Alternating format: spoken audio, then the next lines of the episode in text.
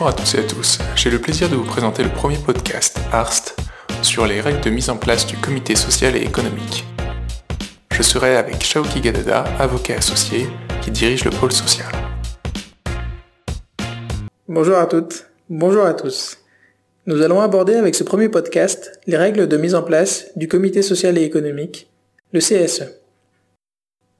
La première question que nous allons nous poser est de savoir quand est-ce que l'obligation de mise en place du CSE s'impose. Pour y répondre, la première chose à faire est de calculer les effectifs de votre entreprise. En effet, la règle légale dit que tout chef d'entreprise est tenu de constituer un CSE dès lors que le seuil de 11 salariés est atteint sur une période de 12 mois consécutifs. Sachez que ce critère de 12 mois consécutifs est issu des ordonnances du 22 septembre 2017, dite ordonnance Macron. Auparavant, le seuil de 11 salariés s'appréciait sur une période de 12 mois consécutifs ou non. Aujourd'hui, vous devrez mettre en place un CSE si vous atteignez chaque mois, pendant une période de 12 mois consécutifs, le seuil de 11 salariés.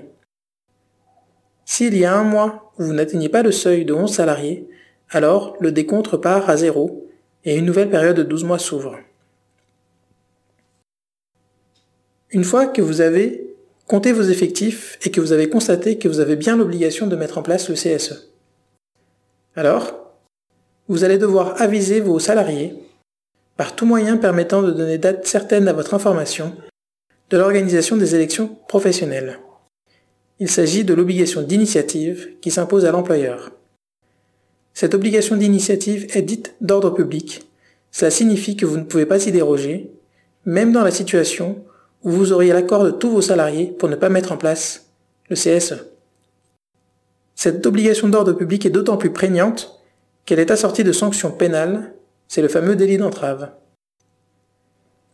Les pénalités prévues en cas d'entrave à la mise en place du CSE sont relativement lourdes. Pour un chef d'entreprise, il encourt une amende qui peut aller jusqu'à 7500 euros, outre une peine d'emprisonnement. Pour une personne morale, la peine d'amende est quintuplée. Dernier point à aborder. Le calcul des effectifs est important à un autre titre. Il va en effet vous permettre de déterminer les missions qui vont être dévolues au comité social et économique. En effet, le CSE est issu de la fusion des délégués du personnel et du comité d'entreprise. Ces instances ont disparu, mais leurs attributions sont, restées. Si votre effectif est compris entre 11 et 49 salariés, alors le CSE que vous allez devoir mettre en place aura les attributions qui étaient auparavant dévolues aux délégués du personnel. Si vos effectifs est d'au moins 50 salariés, alors le CSE que vous allez devoir mettre en place aura les attributions qui étaient auparavant dévolues au comité d'entreprise et, dans une moindre mesure, au CHSCT.